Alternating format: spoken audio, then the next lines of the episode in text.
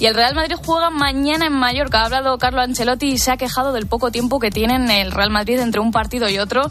Y el Barça, en el Barça ya conocemos la convocatoria de Xavi para el partido de mañana ante el Sevilla. Dembélé baja por lesión y entra Alejandro Valde, pese no entrenar hoy por fiebre.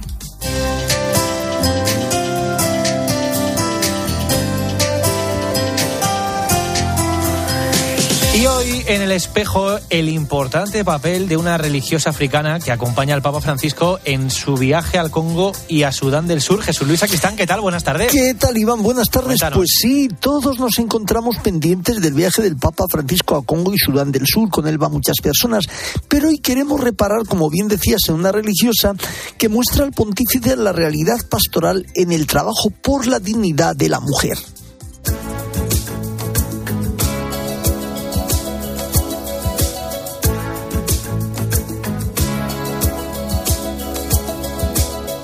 Hear the drums echoing. La Iglesia siempre ha sido un motor, sobre todo para las mujeres del continente africano. Así lo puede comprobar Francisco gracias a Sorrita Mosbu Congo, una religiosa y teóloga congoleña de la Congregación de las Hijas de María Santísima Cordentora.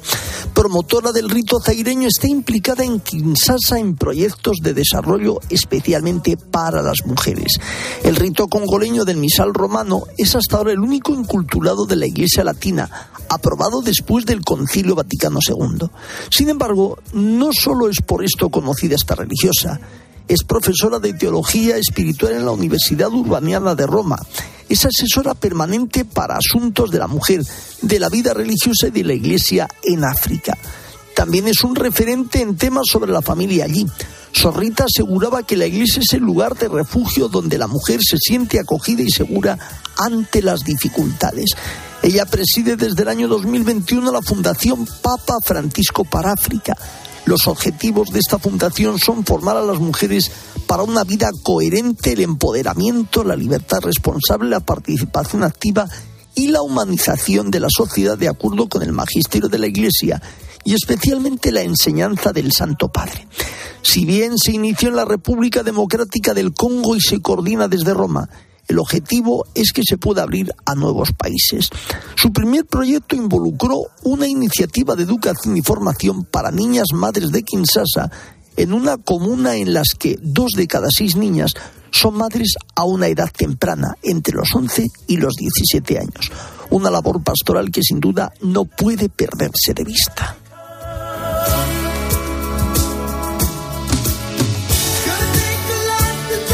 Nos adentramos en el Evangelio de mañana. Seguimos en el Sermón de la Montaña, donde hoy Dios nos dice que seamos luz del mundo y sal de la tierra y realidades que no se pueden ocultar. El Señor nos pasa el testigo para que seamos prolongación de su luz.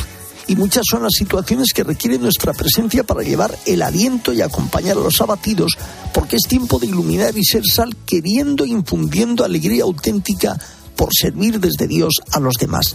Este es a grandes rasgos el Evangelio de este quinto domingo del tiempo ordinario. En Mediodía Cope, El Espejo. Estar informado.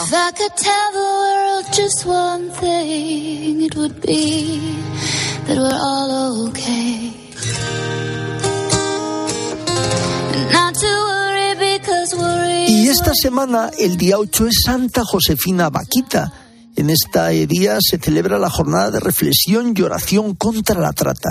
Es también el argumento del reportaje que nos trae hoy Cristina Sánchez. Cris, buenas tardes. ¿Qué tal, Jesús Luis? ¿Cómo estás? Pues mira, este próximo 8 de febrero celebramos el Día Mundial que recuerda a las víctimas de trata y que lucha contra esta lacra y el día también que se dedica a Santa Josefina Paquita la sudanesa que fue esclavizada cuando era niña. En este contexto post-pandemia, la Oficina de Naciones Unidas contra las Drogas y el Delito asegura que se están identificando menos víctimas de trata a pesar de que el COVID y otras crisis han aumentado su vulnerabilidad. Globalmente, el número de víctimas detectadas disminuyó, disminuyó, un 11% en 2020 con respecto al año anterior, según este informe, a pesar de haber reducido las oportunidades de actuación de los traficantes, pues la pandemia también ha debilitado las capacidades de las fuerzas del orden para las detecciones.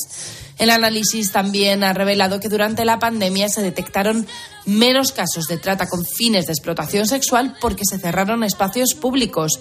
Las restricciones lo que hicieron fue empujar esta forma de trata hacia lugares más ocultos y menos seguros, lo que también dificulta la identificación de las víctimas. Por cierto, que los niños son objeto de secuestro y trata casi el doble de veces que los adultos. Una lacra contra la que la Iglesia combate y hay también ejemplos de esta lucha, ¿verdad, Cristina?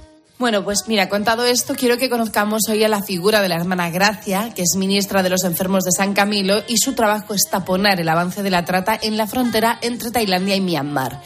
Ella cuenta que en Tailandia los niños son traficados para realizar trabajos agrícolas, las niñas para trabajo doméstico, forzado y prostitución. Y ojo, la industria pesquera de Tailandia también está plagada de tráfico y abuso. Ha visto cosas horribles, pero no puede dar detalles porque el gobierno de Tailandia y la ONU, que gestionan el campamento donde trabaja, no la permiten hablar con la prensa mucho. Pero bueno, asegura que la gente no está preparada para afrontar el peligro de la trata. La periodista Victoria Cardel habló con ella. Vamos a escucharla. Esta monja diminuta, pero con una fortaleza admirable, explica en susurros por temor a que el gobierno tailandés que gestiona el campamento escuche su denuncia que los niños son traficados tanto dentro como fuera del campamento para realizar trabajos agrícolas. Detalla que, en cambio, las niñas son usadas para el trabajo doméstico forzado y la prostitución y que la industria pesquera de Tailandia también está plagada de tráfico y abuso. He visto cosas horribles, nos revela. Bueno, la hermana Gracia asegura que el perfil de las víctimas allí son personas, por un lado, con graves necesidades económicas, evidentemente, y por otro lado, muy vulnerables, con faltas graves de autoestima, con fracturas psicológicas. Solo trabajando para aumentar esta autoestima, dice, no acabarán en venta y en eso están las hermanas en ofrecer talleres que ayuden a que esta lacra poco a poco disminuya. Nos escuchamos la semana que viene. Un tema sin duda por el que contra el que hay que luchar, la lucha contra la trata y la reflexión de este problema. Muchas gracias, Cristina. Nos vamos hasta Sudán del Sur. Allí se encuentra Eva Fernández. Eva, ¿cómo estás? Buenas tardes. Muy buenas tardes, Jesús Luis. Bueno, estamos allí porque es la segunda jornada del Papa en tierras sudanesas. Esta mañana se ha reunido con los misioneros religiosos y sacerdotes en la Catedral de Nuestra Señora del Congo y les ha pedido que a pesar de las dificultades que se encuentran en el país, no dejen nunca de agarrarse a la oración para ser esos testigos generosos del Evangelio. Cuéntanos. Sí, la verdad, Jesús Luis, es que ha sido un encuentro tan afectuoso y, tan entrañable ante, ante, ante gente tan entregada que, que no te, lo único que te salía era prácticamente inclinar la cabeza ante ellos, agradeciéndoles su entrega en medio de la nada, porque este es el país de la nada, eh, Jesús Luis. Eh, te lo puedo decir, os lo puedo contar a los oyentes eh, tal cual. No hay nada, por no haber, no hay ni carreteras asfaltadas, solo 200 kilómetros en todo el país. Con gran cariño, el Papa ha animado a todos los consagrados a ensuciarse las manos con este pueblo que sufre. Nuestro primer deber no es el de ser una iglesia perfectamente organizada, sino una iglesia que en nombre de Cristo está en medio de la vida dolorosa del pueblo y se ensucia las manos por la gente. El Papa ha recordado las lágrimas de este pueblo que está inmerso en el sufrimiento y en el dolor, eh, martirizado por la violencia, subrayaba, después de años de guerra que han dejado más de 400.000 muertos y una devastadora crisis alimentaria. Y de ahí el importante papel que tienen todos ellos, los que siempre están, eh, para que nunca olviden cuál es su misión, estar siempre al franco de quienes necesitan su ayuda. Ante el buen pastor comprendemos que nos somos los jefes de una tribu, sino pastores compasivos y misericordiosos. Que no somos los dueños del pueblo, sino siervos que se inclinan a lavar los pies de los hermanos y las hermanas. Que no somos una organización mundana que administra bienes terrenos, sino la comunidad de los hijos de Dios El Papa Jesús Luis también les ha recordado que están llamados a alzar la voz contra la injusticia y contra aquellos que utilizan la violenta para sacar adelante sus negocios a la sombra de los conflictos. Y pero por supuesto eh, les ha agradecido la labor que la Iglesia realiza en este país en medio de tantas pruebas y, fatigas. Eh, se lo ha repetido varias veces. Gracias en nombre de toda la Iglesia por vuestra valentía, vuestros sacrificios y vuestra paciencia. Hmm. Guerras conflictos y además es que esta tarde el Santo Padre se encontrará con los desplazados por los conflictos en un país en el que las cifras sobrecogen más de cuatro millones de refugiados. Sí, es que efectivamente, lo has dicho muy bien, sobrecogen las cifras. Esta tarde los desplazados por la violencia van a ser los protagonistas, porque la guerra civil que, asola el país eh, ha originado esta cantidad ingente de desplazados, pero es que además eh, persisten constantes ataques eh, a las mujeres, secuestros, saqueos, ¿no? Em, y muchos de todas estas personas que, que mm, han tenido que abandonar sus casas, huir incluso a países cercanos, se van a encontrar con el Papa y le van a contar su historia. Eh, ya le hubiera gustado a Francisco ser eh, él mismo quien se acercara a visitarlos, pero las dificultades eh, para garantizar su seguridad lo han impedido. Y en concreto, dentro de, muy poquito podremos escuchar el testimonio de tres niños y seguro que, que será uno de, los, de esos encuentros que marcará el viaje y que ninguno olvidaremos. Es increíble, Jesús Luis, pero estos años de conflicto han ocasionado que la situación humanitaria se deteriore eh, hasta, hasta el punto de que prácticamente toda la población, más del 75%, requiere algún tipo de ayuda. Y es muy bonito saber que mm, Caritas España, en concreto, eh, apoya proyectos eh, centrados especialmente en estas personas desplazadas, en víctimas de la violencia en la infancia, en discapacitados. Y después, para terminar el día, que ha comenzado muy pronto, ya os estoy hablando ahora y, tengo la sensación de que son las 8 de la tarde, ¿no? de todo lo que llevamos ya avanzado. Pues para terminar el día, el Papa va a mantener una oración ecuménica en el mausoleo dedicado a un histórico líder cristiano, a John Garang, que luchó mucho por la independencia del, de Sudán del Sur. Por lo tanto, todavía nos queda una larga tarde que seguiremos contando en COPE. Pues una larga tarde que nos cuentas en COPE y mañana nos haces también esa crónica de cómo transcurren esos momentos finales. Te emplazamos y que todo vaya bien. Un fuerte abrazo, Eva. Un fuerte abrazo, Jesús Luis. Buen sábado a todos. Buen sábado para todos. Y en torno a las candelas se presentan en muchos lugares los niños a la Virgen. Aquí en Madrid ha tenido lugar este acto hoy en la Almudena. Está organizado por el Secretariado de Familia y Vida de la Archidiócesis madrileña y tenemos con nosotros a María Bazal, codelegada de Laicos Familia y Vida aquí. María, buenas tardes. ¿Qué tal? Muy buenas tardes. Bueno, pues estaba viendo que en estos días, un poco cuando lo habéis anunciado, que se ha retomado esto con fuerza después de la pandemia. Pues la verdad que mm, con, mucha fuerza y con mucha alegría, no te puedes imaginar la cantidad de, mm, de, familias, de padres y madres con sus niños pequeñitos, con abuelos, incluso con algún padrino que también ha querido acompañar ¿eh?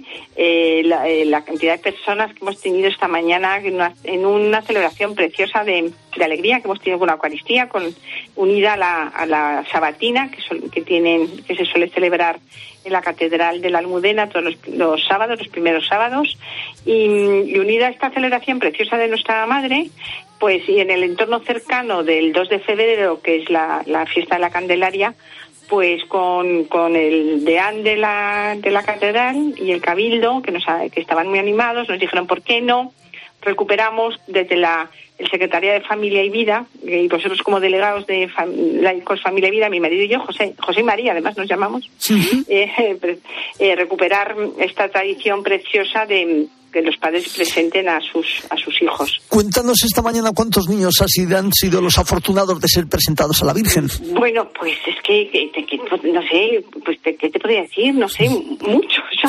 o sea, no tenemos un número concreto, que que ha sido tal magnitud que no controlaríamos los que han sido. Han sido muchísimos, hemos cuidado mucho los detalles, les hemos hemos preparado un marca páginas muy bonito con una imagen pues muy muy adecuada, ¿no? Al, al mundo al mundo de los niños, ¿no? Una una almudena muy simpática con, ¿sabes? Que tiene este, este niño Jesús, que como dice don Carlos Osoro, nuestro cardenal Jesús de Madrid, que lo está como entregando, ¿no? Porque las madres a veces tenemos ese acto de cuando vemos a alguien que quiere coger a nuestros niños, pues nos se lo facilitamos, ¿no? Y pues la Virgen nos facilita, con, eh, tiene la almudena tiene esa, esta actitud como de dejarnos al niño, ¿no? Entonces hemos preparado este marcapáginas que por detrás le hemos puesto una oración muy bonita, que era las cuatro esquinitas, pero además unida al Ave María, ¿no?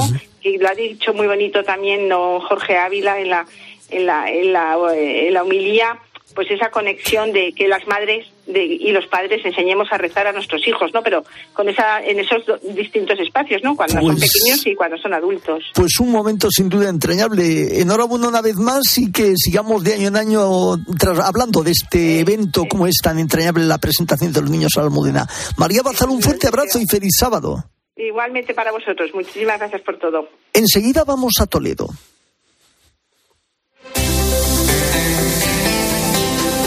Mediodía Cope, El Espejo. Estar informado.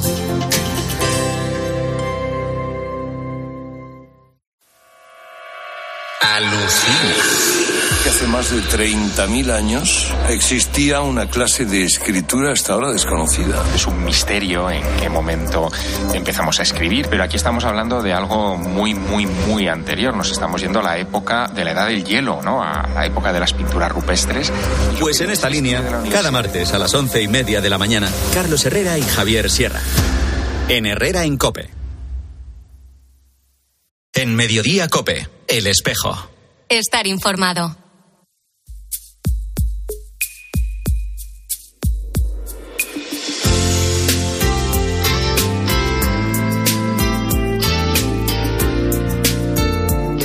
La sede primada, acoge las undécimas jornadas de pastoral. Dos días intensos que comenzaron ayer y culminan esta tarde con las vísperas solemnes. Está con nosotros Enrique del Álamo, sacerdote, coordinador precisamente de estas jornadas, de este evento. Enrique, buenas tardes. Muy buenas tardes. Bueno, algún año han sido viernes, sábado y domingo, pero este año, aunque sean dos días, pero dos días, como he dicho, intensos. Así es, ¿no? Desde que llegó don Francisco y con nuestro arzobispo actual y con la nueva propuesta pastoral, el equipo que, trabajamos decidimos pues eh, quitar el domingo y, aprovechar bien la, tarde del viernes y, el día completo del sábado. Hmm. ¿Cómo van transcurriendo estas jornadas? ¿Qué balance nos puedes hacer desde ayer? Bueno, pues la verdad que, estamos todos contentísimos, ¿no? La, la verdad que, que la asistencia ha sido muy numerosa. Estamos hablando de más de 500 personas eh, de todos los puntos de la diócesis congregados en, aquí en Toledo, en el Salón de Actos del Colegio Infantes. Y, bueno, pues la, la, verdad que la gente está contentísima. Mm. Y bueno, mm, propiamente dentro de este año, háblanos un poco los temas que más se están abordando. Pues como le decía antes, en, nuestra propuesta pastoral en la archidiócesis, eh, don Francisco nos, nos anunció ¿no? es eh, el deseo que tenía de convocar un sínodo diocesano para el curso 2024 y estos años previos pues nos estamos preparando ¿no? para, para ese evento. Y cada uno de los cursos lo estamos dedicando a profundizar en una de las vocaciones de los que formamos el pueblo de Dios. Si el curso pasado lo dedicamos a, profundizar la vocación laical, ¿no? Eh, inherente ¿no? Al, propio bautismo y como esa presencia de ser sal y luz de Dios en medio del mundo. Este año lo estamos dedicando a, la vida consagrada y el próximo curso pues lo dedicaremos a, a, la vocación al sacerdocio ministerial. Entonces, teniendo como, como marco, ¿no? Pues esa, esa reflexión sobre la vida consagrada, pues hemos preparado estas jornadas donde ayer viernes en la tarde pues estuvimos reflexionando sobre el papel de los jóvenes en la renovación de la iglesia, eh, puesto que es un tema que, que como todos sabemos pues que, ha salido y que ha preocupado mucho en este proceso sinodal, ¿no? De, de, esa escasa participación de los jóvenes. Y contamos con la presencia de Monseñor Américo Aguiar, el obispo auxiliar de Lisboa y responsable de la JMJ, que, estuvo pues, participando en una mesa redonda junto con don Raúl Tinajero, el, director de la Subcomisión de Infancia y Juventud de la Conferencia Episcopal, y don Daniel Rodríguez de la Cruz, el delegado de, Juventud. Y ellos pues, nos estuvieron hablando ¿no? en una mesa redonda pues, sobre la importancia, el papel que han de tener los jóvenes ¿no? en este momento actual, ¿no? como nuestra pastoral no tiene que ser una pastoral para jóvenes, sino una pastoral con jóvenes, ¿no? insistiendo mucho en eso y sobre todo esa invitación a participar en, en el gran evento ¿no? de, de la JMJ, que sin duda pues será un, un momento fuerte, importante ¿no? en la vida de nuestras comunidades. Y sin duda hablabais de ese sínodo que también se entronca dentro del sínodo continental que estamos teniendo, claro. Eh, evidentemente, ¿no? Eh, estamos, eh, la verdad que, que, lo decíamos así, que estamos siendo pues protagonistas ¿no? de un triple proceso a nivel mundial con la convocatoria del sínodo del Papa pues sobre la sinodalidad a nivel nacional trabajando en el postcongreso de laicos con todo lo que supuso ese evento de febrero de 2020 y en nuestra diócesis a nivel local ese sínodo diocesano. Con lo cual quiere decir que hay grandes, están esos grandes proyectos del sínodo, caminar juntos y también con la mirada puesta en, en Lisboa. Bueno, dinos cómo va a terminar ya esta tarde, qué son los, cómo son los momentos finales. Pues mira, pues esta mañana nos está acompañando durante el día de hoy el cardenal Joao Bras de Avis, que es el prefecto de Dicasterio para la Vida Consagrada, institutor de vida apostólica y, nuevas formas de vida consagrada de, del Vaticano. Y nos ha dado una ponencia esta mañana donde ha hecho una visión panorámica de la vida consagrada en el mundo con retos y esperanzas. Y ahora por la tarde pues nos vamos a, a dedicarnos a la reflexión ahora a las cuatro con, con otra charla donde nos va a presentarnos las aportaciones que la vida consagrada puede hacer al resto de las vocaciones, ¿no? a los laicos y a los sacerdotes, ¿no? ¿Qué nos puede aportar en nuestro mundo de hoy la vida consagrada? Luego después tendremos un ratito de reflexión, unos círculos de reflexión, lo hemos llamado sinodalidad en acción, ¿no? donde pues compartiremos lo, vivido en estos días, las ideas que, más han resonado en nosotros y, terminamos, como bien decías, con el rezo de las vísperas. Pues son los apuntes de estas undécimas jornadas de pastoral en la Archidiócesis de Toledo. Enrique del Álamo, que terminéis bien y un fuerte abrazo. Muchísimas gracias y un saludo para todos. Y vamos terminando, pero antes, Mario Alcudia, buenas tardes, ¿cómo estás? ¿Qué tal, Jesús? Muy buenas tardes. La Comisión Episcopal para las Comunicaciones Sociales ha entregado esta semana, en su 53 edición, los premios Bravo, con los que se reconoce por parte de la Iglesia la labor meritoria de todos aquellos profesionales de la comunicación en los diversos medios que se han distinguido por el servicio a la dignidad del hombre, los derechos humanos y los valores evangélicos. Entre los premiados, el especial a la Fundación eh, Octavo Centenario de la Catedral de Burgos, que recogía su arzobispo, el de prensa para nuestro, además, colega de COPE, Jorge Bustos, donde se le reconocía por desdecir el afán de halagar los oídos de ciertos sectores y evidenciar que el sentido de la realidad no se hereda, se conquista, o también para nuestro compañero César Lumbreras, con casi cuatro décadas a sus espaldas, siendo esa voz imprescindible del mundo del campo.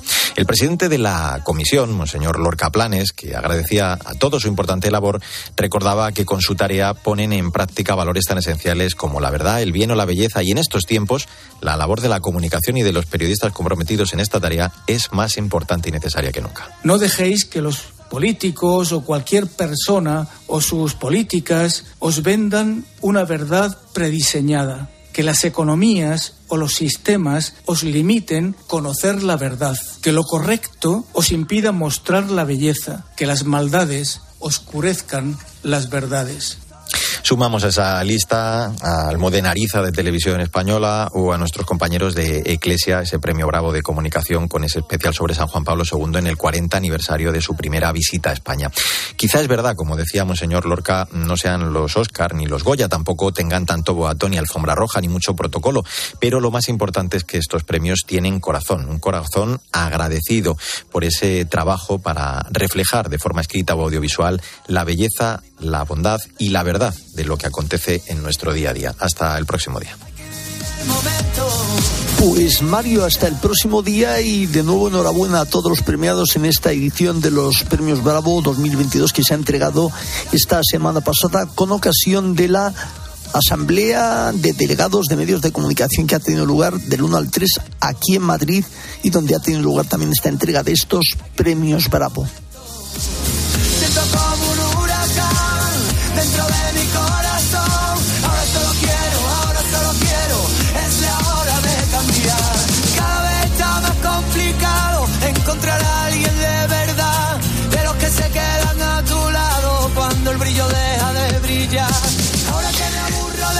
Y en la producción estuvo Jesús García Ercilla, en el control técnico Cinta Molina y en control central José María Orihuela. El espejo no termina, gira porque nuestro reflejo se abre hacia mediodía cope con Iván Alonso. Iván, ¿cómo estás? ¿Qué nos trae la actualidad hoy? ¿Qué tal? Muy buenas tardes de nuevo, Jesús Luis. Pues hoy hay que hablar eh, de nuevo de esa ley del solo sí es sí, porque hay novedades. Las ha aportado la propia ministra de Igualdad, Irene Montero, y también de una huelga que ha ocasionado ya más de 70.000 actuaciones judiciales han quedado suspendidas en toda España en los últimos 10 días. Así que ahora mismo te lo cuento, Jesús Luis.